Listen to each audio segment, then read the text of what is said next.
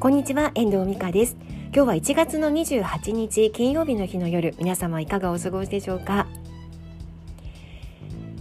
えーと、自分のことはやっぱり自分にはわからないっていう話今日はしていきたいと思います。周りの人のことばかり目がいってしまう、まあ、それが人なのかなって思うんですけど私も漏れなく同じで、まあ、家族のねあの癖とかなんか例えばうん物が捨てられないとか、まあ、いろいろあの家族のこととか目につくことがあるんですよ。でじゃあ私はどうなのっていう話であのこれをねこの間友達に話を聞いてもらったんです。で今ちょっと家の中のものを整理をしていてこれはね大事なもの私はこれは捨てられないものこれは直して使いたいものとかいろいろあるんですよ。で意外と私物に固執してる執着することはないかなと思ってたんですけどその友人曰く意外と美香さんあの物に執着してるところあるよって 言われたんですね。ではたと思ってそのその友達にいろいろ今までのこともずっと話聞いてきてもらっているので例えばねって言って旅に出た旅に旅に出た時の貝殻が捨てられないとか言ってたよって言われたんですよ。であのそんなこと言ったっけなって思ってるんですけど、まあ、それは思い出せないんですね。でも一つ私すごい後悔している捨てたものがあってあの執着を切ろうと思って捨てたものがあったんですけど独身時代に買ったすごい高いコートがあったんですよ。で8万円もするコートだったんですけど今思えばすごいいいコートであのでも今でも着れるんですね確かに思い出せば。グレーのすごく厚く厚地のロングコートでアンゴラのコートだったんですよ。であの当時あの働き始めたばっかりで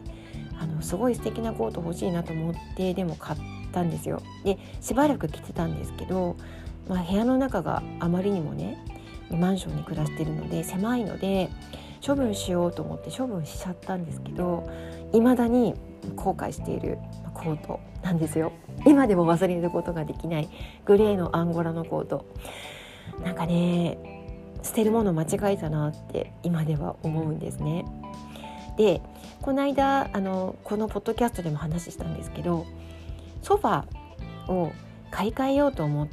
たんですけど結局買い替え買い替えられなかったんですよ。独身時代にいや違う結婚した時に買ったと中古で買った3万円のソファ直したら12万するっていうソファなんですけどこの座り心地がすごい良くてあの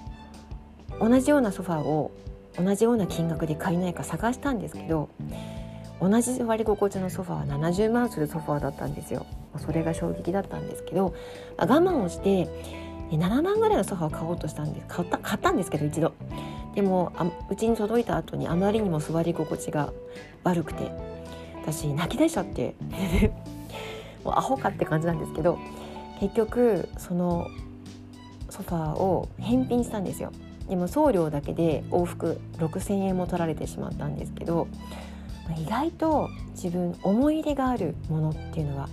あるんだなっていうことを感じました。でそれでね周りの人たち、まあ、家族のものが家族がこれ捨てられないって言うんだよねっていう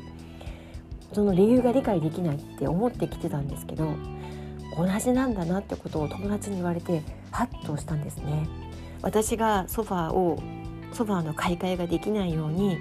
家族にとってはそれが思い入れがあるもので処分ができないものであるっていうことに気がついたんですよ。もうね友達に言ってもらわなかったら気がつけなかった。だから捨てられないでないっていうものを捨てろっていうのはやっぱり酷なことなんだなって思ったのでちょっと反省しました。私がソファーを捨てられないように今でもコートを捨てたことを後悔しているようにきっと家族はそのものを捨てたことできっと後悔するって思ったんですね。でもあのうちの実家の母が家の改装工事をする時にかなりのものを私捨てたんですけどその時に母が「捨てないで」って叫んだことを思い出すんですね。今となっては捨ててしまってよかったと思っているみたいなんですけど、まあ、そんなこともあるので、まあ、無理やり人のその感情感情につながっていくようなものを強要するのは良くないなってことに昨日気がついたんですねなんか物を捨てる捨てないっていう話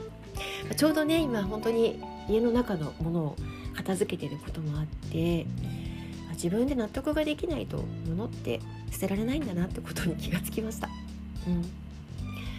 自分のことを棚に上げていた自分を反省したところです。他人の他人から見てもらって自分のことってよくわかるなっていう話になりました。自分がつまずいてしまった時はよく自分のことを知ってもらっている友人や周りの人に聞いてもらうのもありなのかなって思います。今日はそんな話。自分のことは自分ではわからないよ。また人に自分と同じことを強要したってそれは無理な無理なことではあるんだなってことになんか気がついたなっていう話。意外と私自分の思いをぶつけちゃってるところってあるのかもしれない。そんなことをを反省した話でした。いかがでしたでしょうか？では今日はこの辺りで終わりたいと思います。